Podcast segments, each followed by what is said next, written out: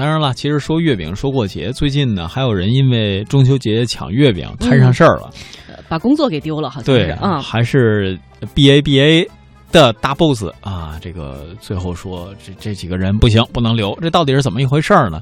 相信大家最近也应该有所耳闻。呃，就是每年中秋节，电商阿里巴巴的员工都能收到一份这个月饼礼盒。今年的月饼因为造型可爱，那不少人呢就希望再多买几盒来送亲朋好友。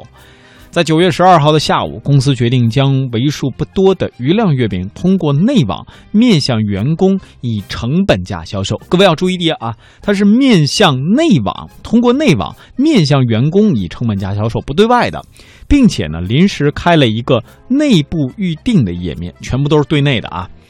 就是由于这个内部低价购月饼的福利活动，阿里巴巴的四名程序员中秋节可就过得不舒坦了。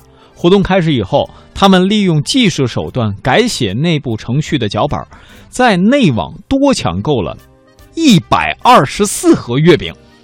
两个小时以后就被阿里公司发现，并且做开除处理。这件事儿呢，网上争议挺大的。有人说：“哎呀，几块月饼嘛，干什么呀？”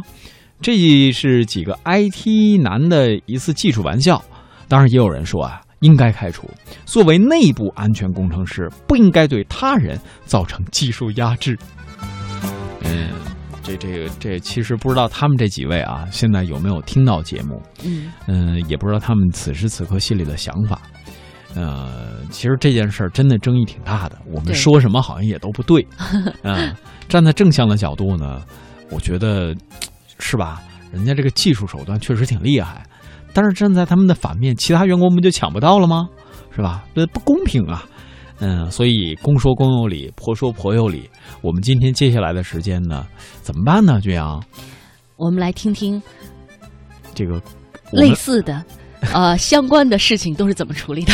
对，我们带领大家呀到各国去看看，看看人家那儿如果发生这种公司内部抢月饼的事儿或者相关的事件，都是怎么处理的。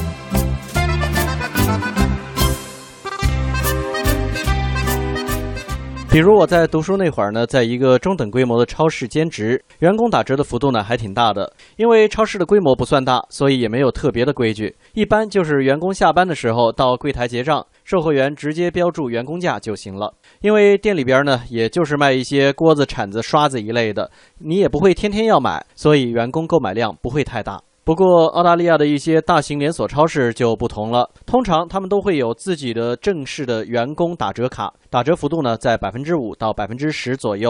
在圣诞节等等特别的假期呢，凭员工打折卡打折的幅度有时候还可以翻倍。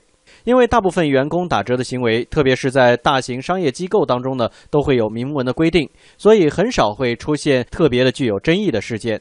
而且，员工购买商品之后，也就局限于自己使用。因为澳大利亚对商品交易的监管较严，对于异常的银行的资金流动，澳大利亚税务局会比较敏感。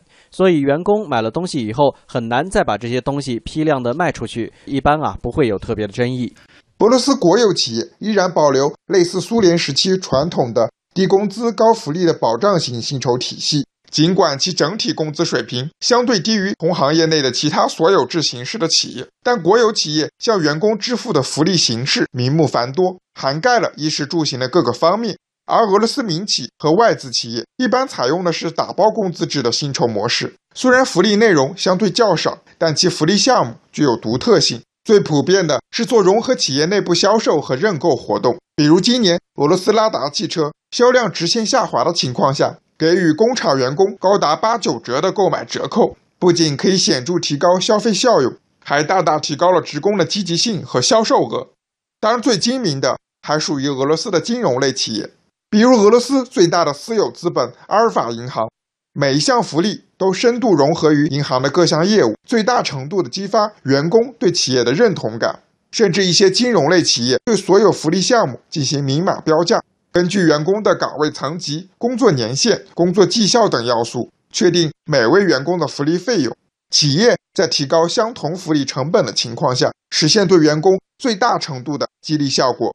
在美国，商业机构内部一般都有不错的员工福利。例如，美国著名连锁百货公司梅西百货，其员工享有购买本公司商品八折的优惠。又如美国运动服装和鞋类零售商 Foot Locker 公司的员工，不仅享有八折的员工折扣，同时每当有 Air Jordan 球鞋等限量新品发布时，作为员工有机会提前获得该产品。Air Jordan 的限量款球鞋经常一上市就被抢购一空，被黄牛炒至高价。因此呢，虽然每位员工只能预定一双，但这个福利还是非常可观的。原则上规定，这些福利只能员工或其配偶、近亲使用。例如，在梅西百货的员工以自己的名义帮亲朋好友购买了打折的商品；Foot Locker 的员工通过员工福利帮好友抢购一双限量款乔丹运动鞋，这些都是默许的。然而，如果有人利用员工福利谋求商业利益，那就会受到严厉的处罚。例如，2015年，一位叫做克里斯汀的 Foot Locker 员工，因为长期利用自身员工折扣以及怂恿同事帮其低价订购本公司的耐克运动鞋，并且放在 Facebook 上公开销售，被公司发现后，先警告，随后开除。